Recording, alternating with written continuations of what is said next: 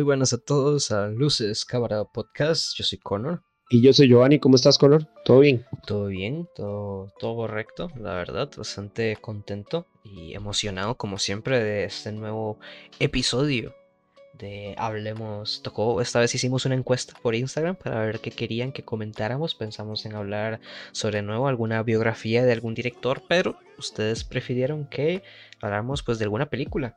Así que hicimos una encuesta y y aquí estamos. Y ganó la que menos pensábamos, ¿verdad? De hecho era la que menos votos llevaba al inicio. Y literal se dio, volcó la tortilla y terminando la votación, ganó. Ganó por bastante. Sí, sí, sí. Esa, de hecho, yo, yo la puse porque últimamente he estado jugando mucho Cyberpunk.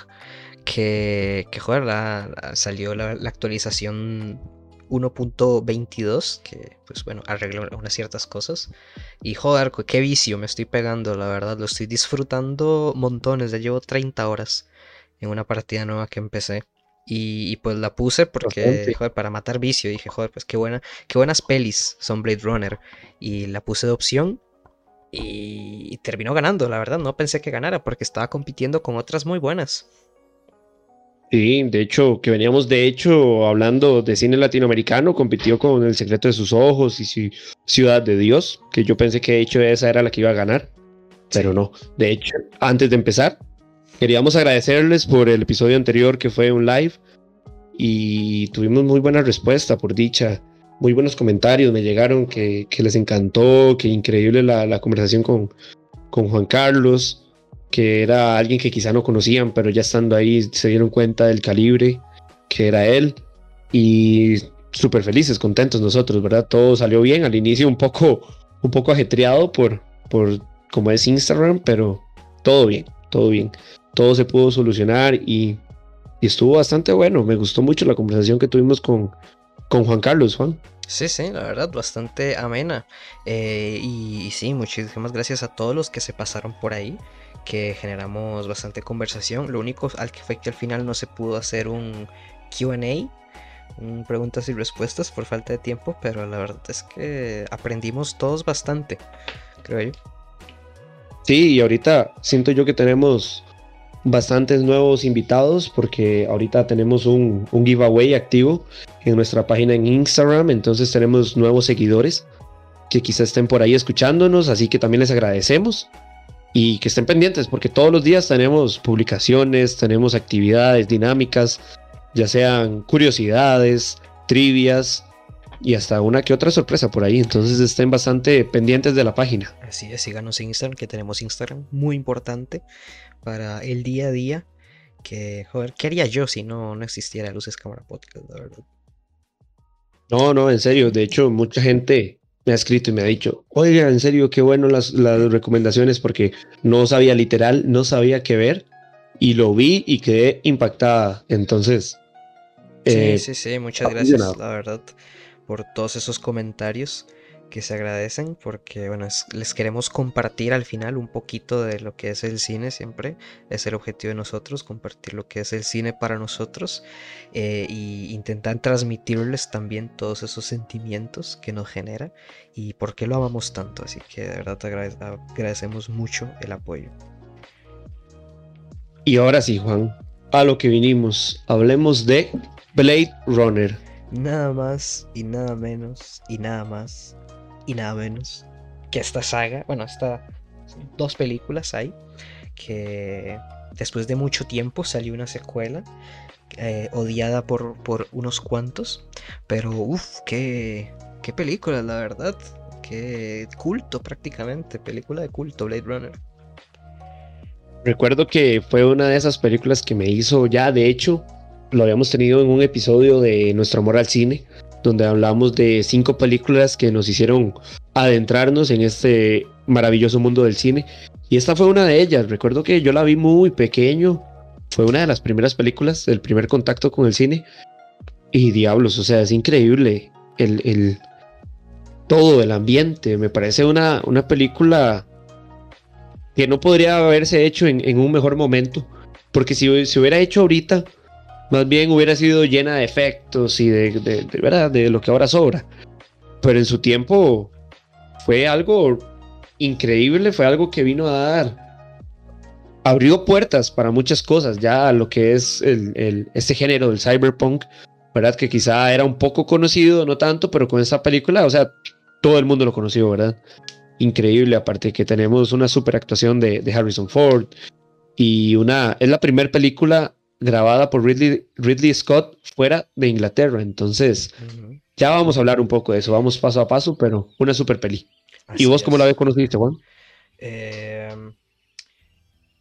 pues sí, o sea, sí también fue bastante joven, me acuerdo, estaba en el colegio cuando vi la primera.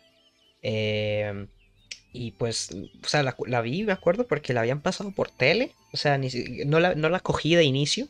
Fue como después. Y sí, exactamente lo que me llamó de, primera instancia fue la estética completamente. Que, que, como os decís, es prácticamente pionera en todo. Bueno, la, que más la, llevó a la fama, toda esta estética cyberpunk, que joder, llama bastante y es súper bonita, con colores como, bueno, neones, que, imita, se bebe mucho de toda la estética japonesa, que ya en sí es preciosa, y, además combina como esto, como este, como este futuro retro que tanto le gusta a Ridley Scott, que bueno, ya venía a dirigir a Alien, que también por eso fue que me les gustó mucho la, la estética que tiene, y... Y pues la verdad es que lo, lo, transporta bastante bien eh, la adaptación que, tiene el, el, escritor en el libro. Y, joder, la verdad es que qué bonita, qué música también. Además, es como que lo primero que, impacta de la peli y lo que más recuerdo. De hecho, así para hacerles un spoiler de, de mi parte, está en mi top 10 de películas de toda la historia. Entonces ya van a sabrán que voy a hablar con mucho cariño de ella. Pero sí, Juan, de hecho, recuerdo que cuando vi la película, mi papá, obviamente siempre la vi con mi papá, y mi papá me mencionaba que estaba basada en un libro. Entonces, quizá para, empecemos por ahí. la, la, peli estaba basada en un libro. Y fue hasta hace poco, eso sí fue hace poco que recuerdo que estaba en una tienda aquí en Costa Rica viendo libros. Y en la sección de ofertas había un librito pequeñito, delgado, eh, impreso en, en, hojas hojas de papel periódico, de ese tipo de material, ¿verdad? Que es súper delgadito y súper frágil.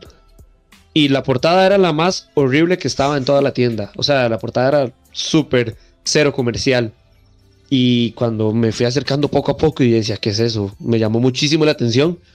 Y veo el título, Sueñan los androides con ovejas eléctricas, de Philip K. Dick. Y yo dije, no puede ser posible. Nada más. Y lo vi y costaba costaba 1500 colones. que eso no son ni, ni, 3, dólares. o sea, menos. Sí, son como 2 dólares. Entonces salí corriendo, literal, a pagar y yo ya me quería ir. O sea, yo ya me quería ir para mi casa para leerlo. Era, es increíble. El libro es una joyita, una joyita súper corto, eh, súper bien redactado. Es nada, o sea, yo soy muy malo para leer en el sentido de que me pierdo muy fácil cuando la historia no me atrapa. Y aunque me atrape, me cuesta bastante seguir el hilo, porque yo soy muy visual. Entonces estar leyendo me cuesta un poco, ¿verdad? Como, no sé, el ritmo. Pero este libro no, este libro me lo comí en tres días. Y eso para mí es, yo sé que quizá alguien se lo puede leer en dos horas, pero para mí leerse ese libro en tres días fue algo increíble, algo de récord Guinness. Entonces se lo recomiendo bastante. Es, fácil de encontrar en PDF. Uf, demasiado fácil. Es de los más conocidos de Philip K. Dick. Sí. Aquí, por desgracia, pues físico no, hay que coger con suerte. De hecho, a mí me pasó algo similar, pero fue con el libro de La Naranja Mecánica. Que fue exactamente lo mismo. Estaba, estaba en la sección de liquidación de libros usados en liquidación y pues revisando, rebuscando encontré ese librito chiquitito de la naranja mecánica y joder, qué hermoso. Qué mina de oro se puede encontrar a veces. Sí, son joyitas que a veces se encuentran, son joyitas. De hecho recuerdo que en esa misma tienda eh, a veces tenían liquidación de películas y más de una vez encontré una en mil colones original. Recuerdo que una de esas fue Mystic River de, de ahorita no recuerdo, es de Clint Eastwood, sí, es de Clint Eastwood y uff, una joyita y ahí la tengo, de hecho, por solo mil colones. De hecho, hace poco andaba en Walmart comentando esas cosas curiosas, andaba en Walmart y me encontré la primera temporada de Gotham, la serie, a mil colones también, que esos son dos dólares, digamos, menos. Y entonces me la compré y me costó mil colones. A veces uno encuentra joyitas así en, algunas tiendas. Así es. Pero sí, este libro es, una obra maestra, Juan, una obra maestra y es muy distinta a la película, bastante distinta. Ya vamos a, para entrar antes de la peli, eh, es, un poco distinta, mantiene obviamente el, mismo camino, pero es un poco distinta. Hay muchas cosas que le faltaron a la peli que, en el libro están. Pero ¿quién es Philip K. Philip K. Es, es un hombre que murió joven, lastimosamente.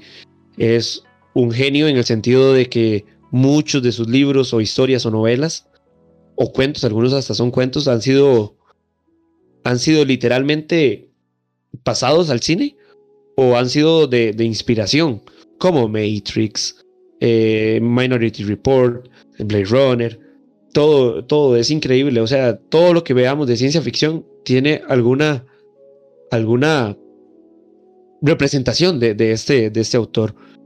Y de hecho él pudo ver como una, unos primeros minutos, un primer corte de Blade Runner antes de morir. Porque cuando murió, a la semana se estrenó la peli. De hecho, Ridley, Ridley Scott lo conoció y él nunca le gustó que, que, fueran al cine sus, novelas. Pero con esa quedó sumamente contento y con lo que pudo ver dijo que representaban el mundo que tenía en su cabeza a la perfección. Entonces ahora sí, comencemos con ese mundo perfecto de Blade Runner. Así es, bastante curioso porque bueno, hubo, hubo bastantes conflictos al inicio con, toda la producción y el guion de la película en sí, ya que eh, bueno, eh, fue hasta que se decidió, bueno, se tenía el guion y se decidió contratar a Ridley Scott por lo mismo, por el que ya les dije, por el éxito que tuvo en Alien y por la visión y la estética que tenía, pues dijeron que iba a ser perfecto para el trabajo, así que sin dudarlo Ridley Scott aceptó, pero él desde un inicio tuvo problemas con el guion, eh, así que hasta el punto de que despidió al, guionista original y contrató al propio suyo, que lo ayudó pues a mantener, ya que la, primera, el primer guion sí estaba más basado o más adaptado al libro, tocaba más temas, tenía más personajes en esta, pero Ridley Scott, eh, no, él quería, quería hablar de otra cosa, ya que él cuando leyó la novela también quedó fascinado, a pesar de que no la terminó de leer. Él la empezó y, le gustó mucho el argumento y el concepto que tenía el libro y dijo, pues sí, está bien, yo puedo hacer y quiero hacer mi propio concepto de esto, cogiendo el, argumento existencialista o el filosófico que tiene esta, esta peli y, bueno, y despidió al, al escritor, trajo el suyo, pero después volvió el escritor original para corregir algunas escenas es Hampton Fancher y el reescritor es David Webb, eh, David Webb Peoples, para que tengan ahí el dato. Y, sí, entonces pues también se vino como un poco conflictivo y no solo por eso, sino, sino que también al final eh, el estudio también tenía bastantes conflictos con Ridley Scott por el tema este mismo de la visión que quería ver, eh, tanto bueno, de que al, al, inicio, la primera prueba y la que vio este, este el escritor fue, fue la que el, ¿cómo se dice? La que el estudio le quería como imponer, o la que la versión del estudio, mejor dicho, el guion, le enseñaron el guion anterior y después una preliminar de 20 minutos que tenían de la película y fue con esa que quedó bastante encantado. Y, bueno, y desde un inicio, como ya dijimos, la peli pues tuvo conflictos ya que eh, pues eh, varió mucho al final la versión que, tuvo el estreno, su primer estreno en cine con la que Ridley Scott planeó. Sí, de hecho, ¿verdad? Fue un poco ajetreado, un poco movido todo, toda esa preproducción porque hubieron muchísimos, muchísimos guiones, eh, diferentes maneras de, percibir la novela. Y como te digo, es que la novela es, es, o sea, te deja pensando mucho desde esas novelas que hay que leer antes de morir y cada persona toma las cosas como cree, ¿verdad? Entonces siento yo que hubieron muchísimas cosas eh, que, para algunos no, no tenían valor, para otros sí. Y algo que me sorprende es que esta película es de las que más tiene cortes, ¿verdad? Ya, quizá para algunos que, que, no conozcan, es que existen muchos cortes en algunas películas, ya sea el, el, corte del director, el corte de la productora, el corte oficial, el corte bla, bla, bla. Y así hay un montón de cortes. y esos cortes son Ajá, exactamente. de hecho de las primeras. Ajá. Y es la que más tiene. Es, existe el corte del director, el corte de la productora, el corte que se estrenó, el corte extendido, el corte extendido del director. Entonces, hay muchas versiones y que de hecho cambian el final de la película. Hay, hay versiones totalmente diferentes de la película. Y eso me llama muchísimo la atención, ¿verdad? Que aparte, o sea, siempre fue como muy problemática la producción de, la peli y la preproducción principalmente. Sí, exacto, porque ya inclusive cuando se iba a estrenar la peli, pues eh, llegó un punto que despidieron a, Ridley Scott por esta misma cambio de visiones, pero fue hasta cuando ya se estuvieron presentando los, los cortes de prueba a público eh, y todo esto que pues estaba haciendo un completo desastre y recontrataron de nuevo a Ridley Scott para que ya la terminara como de editar y le pusieron algunas cosas. Al final sí terminó eh, el estudio la versión que salió al cine fue prácticamente de ellos y no fue hasta prácticamente el 2017, 2007 que salió ya la versión final de Ridley Scott. Porque irónicamente, eh, la versión que se llama versión del director no es una versión del director, no la hizo Ridley Scott, la hizo el mismo estudio años después para eh, intentar centrarse más en la visión que tenía, cambiándole el final, le quitó ese final feliz que tenía y también una, porque hubo una versión, la cuando salió para DVD, que, que bueno, la gente como que no entendía al final porque la peli también, bueno, cuando se estrenó tuvo problemas ya que no fue del todo agraciada, no es como, como lo que siempre decimos, de que una peli al inicio, cuando se estrena, no es como incomprendida o no la aprecian y, con los años va cogiendo como el cariño de los fans y se llega a ser de culto, que se dice, y pues pasó con esto, eh, y, fue por eso, porque la, gente al inicio decía que era como difícil de, entender. Entonces la versión que salió para DVD agregó como algunas eh, en off que Deckard eh, contaba prácticamente la historia para que la gente no se lo perdiera. Después, en el director Scott, que como yo dije no es del director, eliminaron esto, eliminaron el final feliz y agregaron otras, otro par de cositas. Y no fue hasta el 2007 que por fin Ridley Scott pudo hacer su versión, que fue prácticamente la misma, pero ya agregando como añadiendo una extensión de escenas, eh, corrigiendo color y este tipo de cosas, ya como más a su visión principal. Sí, y de hecho, algo curioso en esas, esas escenas que decís vos que quitaron, que pusieron, que cambiaron, es que en uno de los cortes, el final, eh, sin spoilers, no es ningún spoiler, vemos una escena donde va un auto por una carretera, ¿verdad? Y esa, hay unas escenas, algunos planos, que la, no sé si fue la productora o el mismo Ridley Scott o no sé, no sé quiénes tuvieron ese intercambio de palabras, pero como que a, Stanley Kubrick le habían sobrado algunas tomas para el resplandor. Esas tomas donde vemos que el carro en el resplandor va por las montañas que van hacia el hotel. Algunas tomas le, le, habían sobrado, no las utilizó, las tenía ahí y eran muy buenas. Y entonces se las donaron a, a la peli de Blade Runner y entonces algunas escenas que vemos en uno de los cortes, donde va uno, un auto sobre una carretera, que sale Decker manejando, eh, es una escena que fue grabada en realidad para El Resplandor de Stanley Kubrick. Eh, eso fue algo que, que, me sorprendió porque, o sea, fue como literal, eh, Kubrick, es cierto que te sobraron unas escenillas, no me las puedes prestar un toque, es que, di, no ves que quiero meter una escena, entonces para no ir a grabar, pues ya la tenés. entonces se, la, se las prestaron, literal y la utilizaron en uno de los cortes. No es el corte del director, no es el corte de Ridley Scott, pero, pero existieron escenas de Resplandor dentro de Blade Runner entonces. Sí, sí, y otra curiosidad que no mencionamos al inicio, pero es de, su nombre, Blade Runner, porque pues algunos dirán que por qué se llama Blade Runner si la, si la, la novela original se llama Los androides sueñan con ovejas eléctricas. Eh, pues también se barajó en realidad pues diferentes nombres. Se habló alguno que era, se llamaba el androide. Eh, y otros, pero al final el nombre de Blade Runner en realidad vino porque ese era el nombre de otra producción, de otra película, completamente aparte, que no tenía nada que ver ni con la novela ni nada, pero, pero a Ridley Scott le gustaba mucho el nombre y ese fue, y poco a poco ese, esa producción, de, creo que era una película de, acción, si no me equivoco, eh, quedó en el olvido, se canceló y no se continuó y Ridley Scott pues prácticamente decidió ponerle ese nombre a la película y también cambió en el guion de que de que Blade Runner iba a ser el nombre de estos agentes de que buscan replicantes. Y bueno, ya, ya comentando, bueno, no sé, ¿qué, otras curiosas tenés de la producción o preproducción de esta peli? No, y, es que en realidad son, son bastantes, ¿verdad? Ahí los, los finales son muy buenos en realidad, pero depende del que veamos, cambia totalmente la perspectiva de la película, ¿verdad? Cambia totalmente todo lo que sentimos de los personajes principales o de la historia. Es más, depende del final que veamos, nos gusta o no la película. Sí. Pero, pero, entonces nosotros recomendamos totalmente ver la que, la que normalmente se ve, que es el corte del director de Ridley Scott. El corte final, exactamente. Porque bueno, sí, si buscan el corte del director, no, es el corte final, el final cut.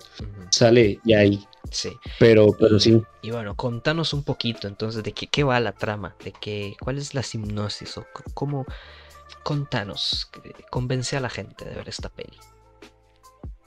Esta peli vamos a ver, sin, sin ningún spoiler. ahorita es un futuro. spoiler, en un rato. Sí, sí, eh, nosotros les avisamos cuando vengan los spoilers. En un futuro, ¿verdad? Eh, algo, algo muy bonito de la peli es la ambientación, que es en Los Ángeles. Pero lo curioso es que está basada en el 2019, que en su tiempo, que fue en 1982, era bastante lo que faltaba para el 2019. Para ellos, el pasado para nosotros. Exactamente. Sonaba un número bastante alto y, apostaban bien. Decían, ah, el 2019 va a estar bastante sucio. La pegaron. Pero Los Ángeles no se parece a Tokio para nada, ¿verdad? Eh, está basado en, la ciudad de Los Ángeles, de Estados Unidos. Pero vemos mucha ambientación japonesa, como mencionaste vos al inicio. Y totalmente cyberpunk, ¿verdad? Donde la gente puede. Donde ya hay inteligencia artificial, inteligencia artificial que, que hasta llega a superar al ser humano. Y a eso se les llama replicantes. Hay varios modelos, que el Nexus 8, Nexus 9, no me recuerdo bien, creo que es Nexus 9. Que Nexus 9 son los que en esta película sobrepasan al ser humano, ya sea en fuerza, en inteligencia, en todo, literal. Pues ellos son expulsados del planeta Tierra y son eliminados porque se creen que son una amenaza para el ser humano. Entonces, uno que otro sigue escapado, ¿verdad? De la, de la ley. Y quienes se encargan en eliminarlos son los llamados Blade Runner, que es nuestro protagonista Richard Deckard, que es protagonizado por Harrison Ford, debe, debe, debe matar a todo aquel replicante, ¿verdad? Especialmente a los Nexus 8 Nexus 9, no recuerdo. Sí, bueno, en entre esta, estos. En esta peli son los Nexus 6 en la primera. Nexus y, un poquito, ahí ampliando un poquito el contexto de los replicantes, son, bueno, que prácticamente los replicantes son personas, bueno, robots eh, que parecen exactamente personas al dedillo, que fueron creadas pues genéticamente un poco mejoradas para ser como los esclavos perfectos. Eh, para ayudar prácticamente en cualquier labor, ya sea trabajo, colonización de planetas o, bueno, o labores que poco a poco vamos viendo en la peli. Y, eso, poco a poco algunos se comienzan a revelar dependiendo del modelo que son eh, o, o son defectuosos o los humanos lo ven como amenaza por eso, porque son idénticos. Entonces un grupo de ellos se escapa a la Tierra para encontrar a su creador o, intentar vivir más, ya que los replicantes pues tienen como un, lapso de tiempo de vida corta. Ya están programadas para que pues no hagan esas travesuras, entonces tienen una vida límite. Y lo que andan buscando exactamente es, de hecho, una de las cosas que busca el ser humano, ser inmortal, ¿verdad? Inmortal, ¿verdad? Entonces, ellos eso es lo que andan buscando y Richard Deckard es el encargado de eliminarlos. Pero ¿qué es el problema? Donde entra todo la calidad de la película y de la historia, es que se nos viene a la mente esa pregunta de que es un robot capaz de, de sentir y capaz de razonar, ¿verdad? Como un ser humano. Y entonces averigüenlo y vean la peli. Aquellos que no lo han visto, que no lo han visto, pero, pero sí, como les menciono, ¿verdad? Es una historia bastante buena, conmovedora a cierto punto. Y, y no sé, me parece puede sonar simple, quizá, pero a la hora de verla, en realidad a uno lo pone a pensar, ¿verdad? Que de hecho es una de las grandes teorías ahora con la inteligencia artificial que se está creando en la vida real, en nuestro mundo, en pleno 2021, donde hay toda una materia filosófica, ¿verdad? Unas preguntas de qué pasa si creamos vida que no podamos controlar.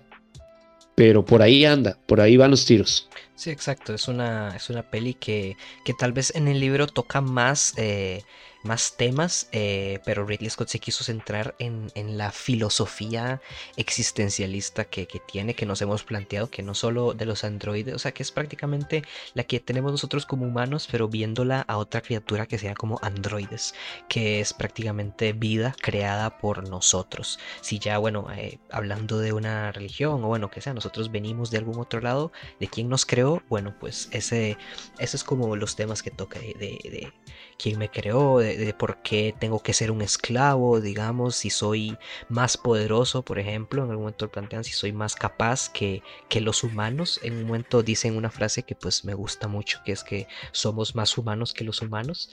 Eh, ¿Y por qué eso? Porque ellos eh, pues poco a poco tal vez tienen como esa conciencia de de joder, yo también estoy vivo, pues también quiero, tengo derechos o quiero vivir más. Sé que tengo cuatro años de vida, pues no quiero, quiero vivir más. Y y cómo lo logran, porque al final la peli con todos los personajes que nos muestran es, es eso, es súper interesante porque eh, cada uno tiene como su razón de vivir o quiere buscar su razón de vivir, incluso el mismo protagonista, que es un, detective que pues va ahí un poco por la vida, que al inicio vemos que, que, ni siquiera está trabajando actualmente para la policía, pero lo buscan para que vuelva ya que eh, pues entraron estos replicantes a la Tierra y él es como el mejor buscándolos.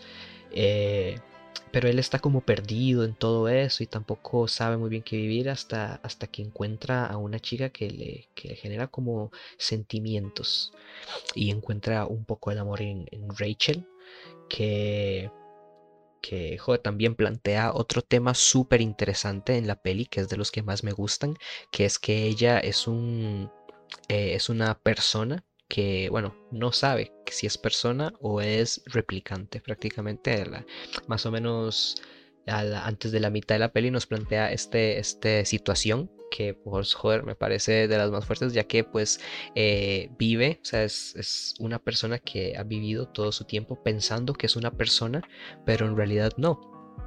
Entonces, poco a poco, hasta que que nuestro protagonista lo descubre, pues se genera, ella lo va a buscar para buscar respuestas y, después vemos que los replicantes tienen que, como que el, dueño, el creador de, esta idea, pues quiere más bien como mejorarlos, implantándoles recuerdos de, gente y estas cosas para que poco, poco a poco se vaya perfeccionando los sistemas. Y la peli, ¿verdad? Con un montón de, de estrellas.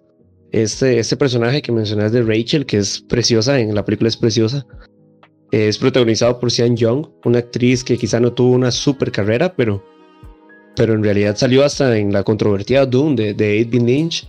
Y creo que todos vamos a siempre a recordar ese papel de, Rachel, ¿verdad? Al menos a mí me encanta cómo lo hace y, y ella es lindísima, o sea, el personaje de ella es lindísimo. Sí, claro, y uno de los mejores villanos de, la historia de cine, Roy Batty, interpretado por Roger Howard, que en paz descanse.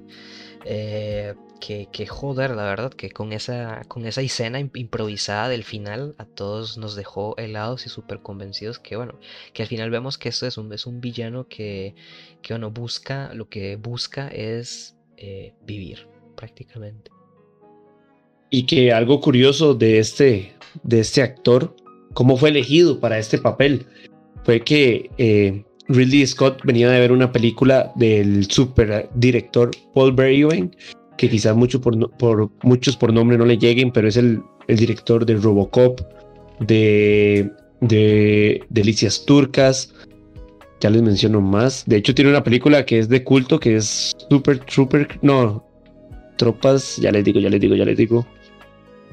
Ah, bueno, es el director del Hombre Sin Sombra, en la que sale eh, nuestro querido Qui-Gon Jinn como el hombre invisible. Pero sí, es el director de Delicias Turcas, Robocop, Total Recall, Starship Troopers, que es una que es de bajo presupuesto y es de culto del 97. Entonces es, es muy, muy, muy buena. De hecho, la película, una de las últimas que hizo, se llama eh, Elle, es eh, francesa, ganó el Oscar, eh, la actriz, eh, muy buena. Pero entonces lo curioso es que esta película, este actor había salido en la primera película de Paul Verhoeven que se llama Delicias Turcas, que es una película como un poco extraña, es bastante sexosa, se podría decir, ¿verdad? Toca todo este tema de la sexualidad. Y cuando Ridley Scott la vio y vio a este personaje, dijo, no sé quién es él, pero lo quiero como Roy, como Roy Betty en mi película y lo trajo, ¿verdad? Y se jaló esa super actuación que lo, catapultó a la fama, como decís vos, con esa escena de Tears in the Rain, que a mí me saca el día de hoy las lágrimas cada vez que la veo, porque me parece que es una de las mejores frases de todo el cine y que se puede implementar en la vida, ¿verdad? Es, o sea, es, es, la vida resumida en una línea, literal. Sí, exacto. Pero contamos con una superactuación de, de este actor, ¿verdad? En cambio el papel de, de, Rick Deckard sí fue como más peleado, la verdad fue como más difícil de, de conseguir. Hubieron muchísimos actores que estuvieron eh, en la lista que muchos rechazaron porque no tenían como mucha fe eh, o tenían como diferencias creativas con el final con el personaje y fue al final Harrison Ford el que lo aceptó ya que pues después de, de su fama por, por Indiana Jones y venía de grabar la segunda de hecho y bueno y de las de Star Wars pues ya quería como un papel más serio así que sin dudarlo lo aceptó simplemente porque quería quería la experiencia pero sí fue más fue más fue en tardar más en encontrar el papel quien lo iba a interpretar el de Rick Deckard sí de hecho y aparte después de, obtenerlo tuvo muchos problemas con Ridley Scott verdad sí. porque recuerdo que una, una de las cosas que él mencionaba es que era un detective pero que no investigaba nada. Que era un detective que pasaba filosofando. Entonces le, le parecía un poco como que me imagino que en su estudio de personaje, ¿verdad? Le costó, le costó porque decía, ok, es un, como te digo, es un detective, pero que no, no investiga nada. O sea, debería ser más bien como un policía o, algo así. Pero era, era, tenía bastantes problemas. De hecho, también estaba toda la duda de que si Richard, de que Rick Deckard era, era replicante o no que hasta el día de hoy la, la, queda como un poco expuesta a, lo que uno quiera, ¿verdad? A lo que uno piense. Pero de hecho se tuvieron varios encontronazos porque creo que Harrison Ford pensaba que sí era replicante, pero Ridley Scott no. Entonces ambos querían que se reflejara lo que ellos pensaban. Que es, es mucha la diferencia en ser un replicante o ser un ser humano común y corriente. Entonces tuvieron varios, varios problemas Harrison Ford y, y Ridley Scott. Claro, ahorita vamos a hablar de, la, de la secuela donde ya volvió a participar y, y ya ahora con mucho más amor al personaje. De hecho, dice que en varias escenas de la primera película no sabía ni cómo actuarlas, porque, o sea, como que no le gustaba a su personaje para nada. Pero tiempo después le agarró el cariño que se merecía, ¿verdad? Sí, bueno, Harrison Ford siempre ha sido un poco así con sus personajes, así como un poco diva, la verdad. Y, sí y bueno, que no le gustó por mucho tiempo, de que el tipo ya se quería quitar de Star Wars porque estaba harto de que la gente lo reconociera por Han Solo o algo así. Entonces, pues bastante diva siempre ha sido Harrison Ford. Eh, la verdad, pero sí, bastante curioso y, y, eso es una de las dudas que siempre se mantuvo y como decís, si no ves la secuela, pues te mantiene mucho la duda de, de si este tipo es un replicante o no, que, es como también de lo que se, corrigió poco a poco en esos cortes de, de, director, bueno, fue en el corte del director que se agregó la escena de que Rick Deckard suena como con un unicornio, sueña como con un unicornio. Eh, y bueno, al final esa escena como que nos deja eh, más al aire de la posibilidad de que lo sea o no.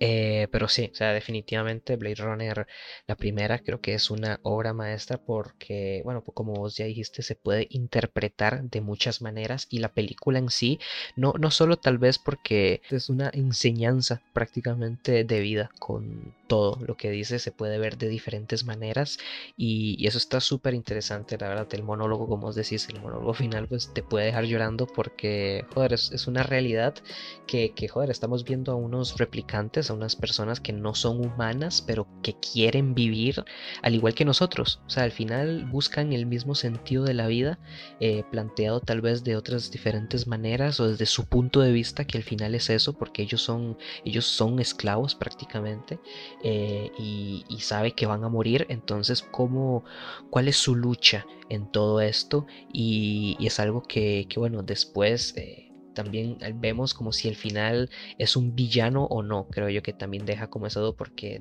por lo que todo lo que pasa, pues al final rescata o a, a Descartes, no lo, deja morir, lo salva y, y joder, al final pues te deja interpretar de, qué será eso, al final será eso, la humanidad.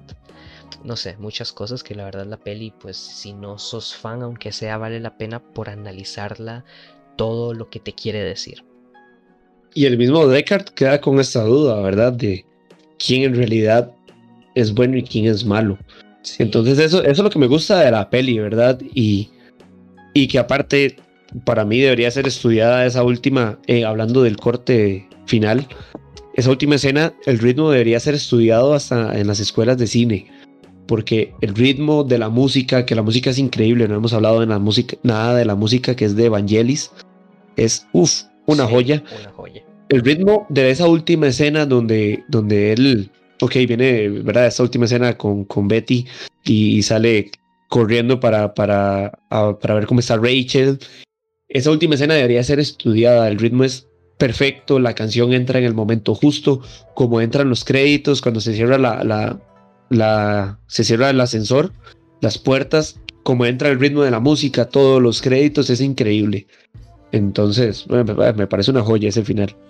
De hecho, de vez en cuando lo busco solo para, para ver esa última escena, así, literal la última escena. Exacto, sí, es que, es que ese monólogo, esa actuación, la música, la ambientación, todo, la verdad es que es, es precioso en esta película. Y, también, o sea, también la ambientación que tiene la peli vale bastante la pena estudiarla, ya que, digamos, no solo por su estética cyberpunk que usa, sino por qué eso, por qué la ambientación y el guion tienen como... Eh, eh, cocción, o sea, están juntos, van de la mano y funcionan porque es prácticamente narrativo toda esta decadencia que ha tenido el ser humano. La primera escena que vemos es un ojo, de, es un ojo prácticamente asombrado o admirando la metrópolis que se, que se ha contemplado, que prácticamente podemos asumir de que este es un ojo de los replicantes llegando a la Tierra y ven todo esto eh, y se, están dando cuenta. Eh, de cómo es la Tierra, porque en teoría ellos nunca habían estado en la Tierra.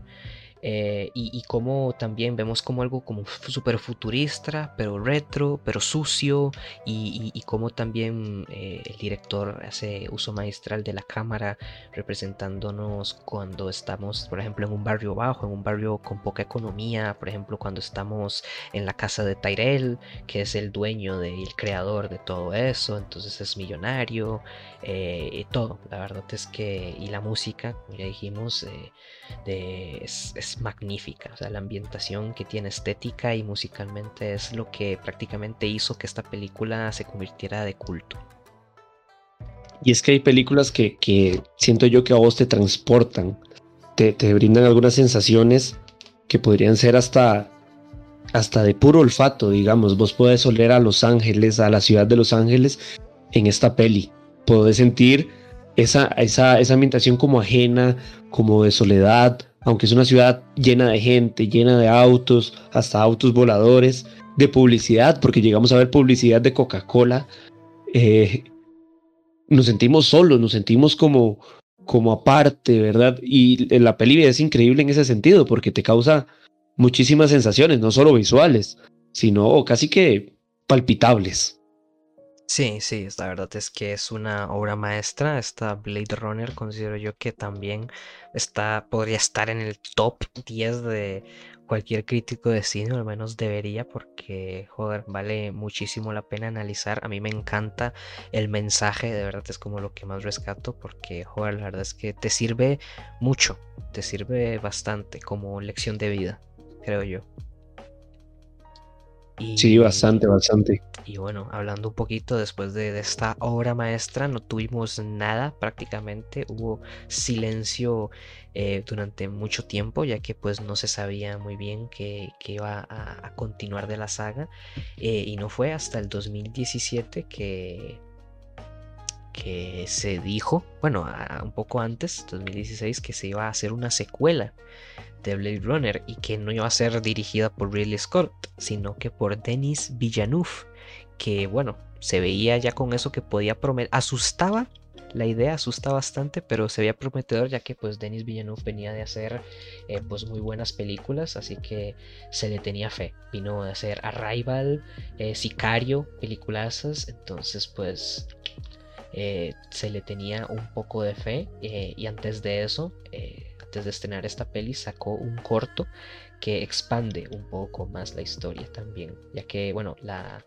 secuela está eh, basada en, mil, 2049, 30 años después, eh, y el corto que hizo está basada en, los acontecimientos del 2022, que fue cuando hubo como una rebelión, hubo un, un apagón, lo describen en la segunda peli como como que ocasionó que, todo cambiara un poco en el mundo de estos de los replicantes, ya que todo se borró.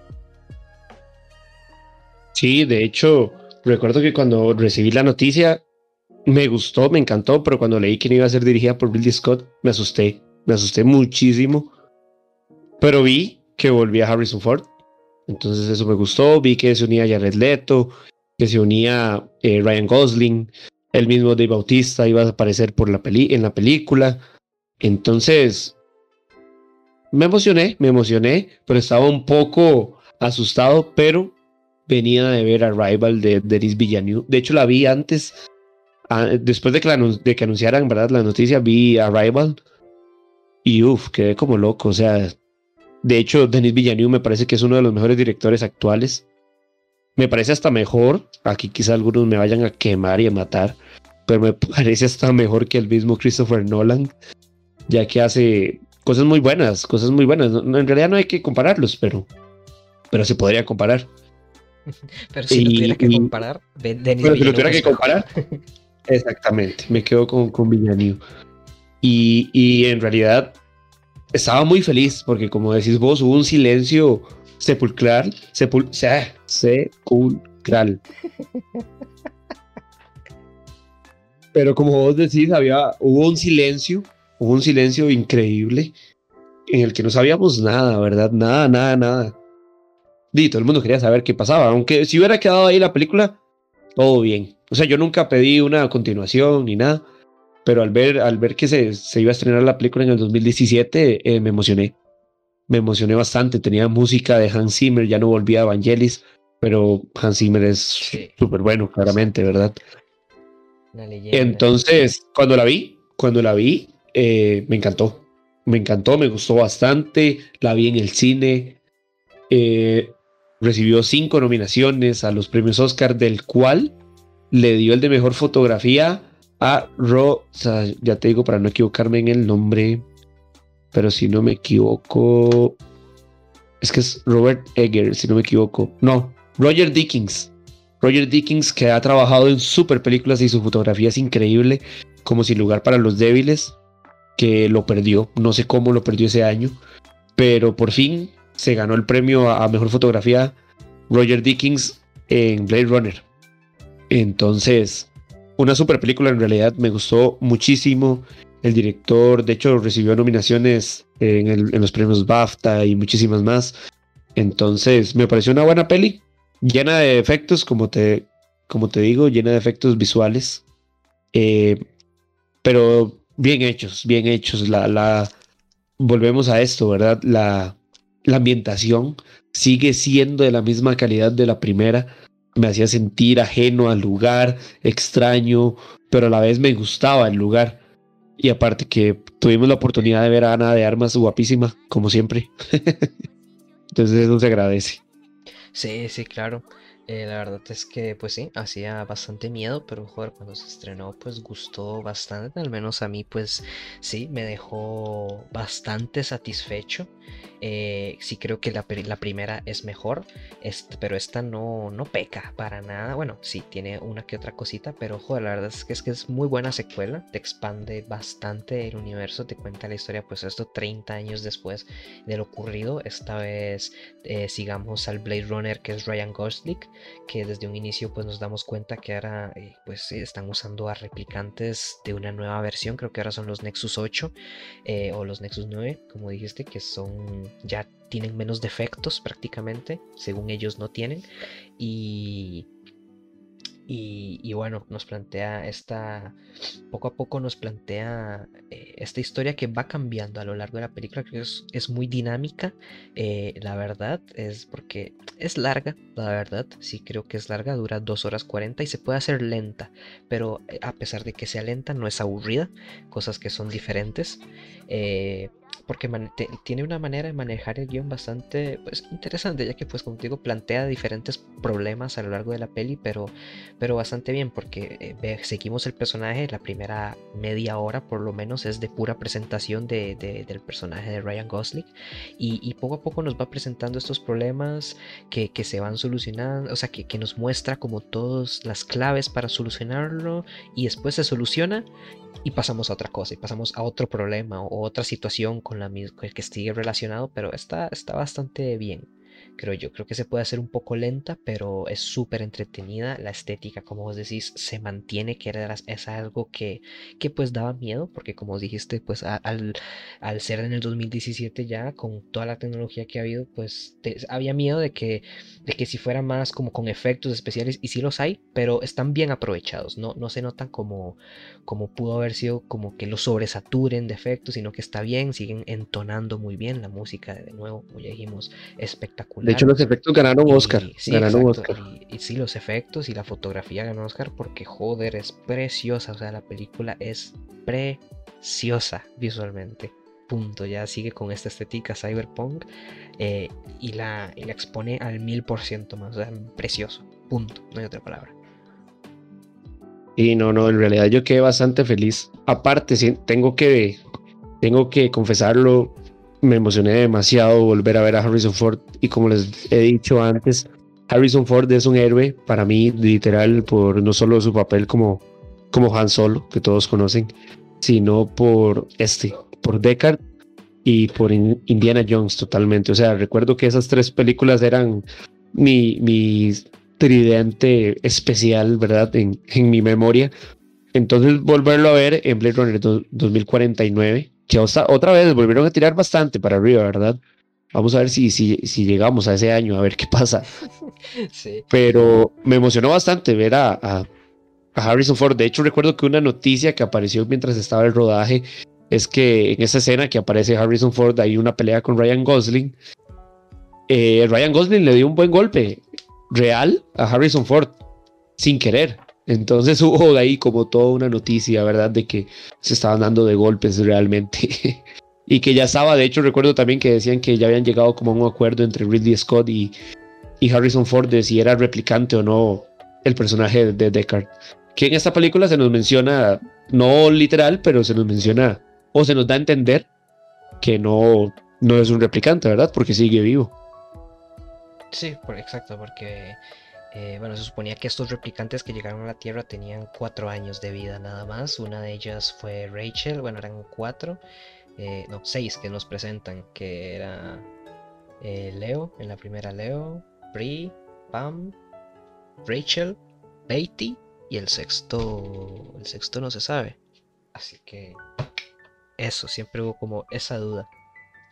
Y y joder, la verdad es que sí, bueno, la trama es eso, creo que es lenta, pero porque nos intenta contar muchas cosas. Bueno, son dos horas 40, un tiempo que, bueno, últimamente sí nos estamos acostumbrando, pero hace, cuando salió la peli fue inusual, porque ya era, ya se consideraba súper larga, ahora ya es un poco más normalito.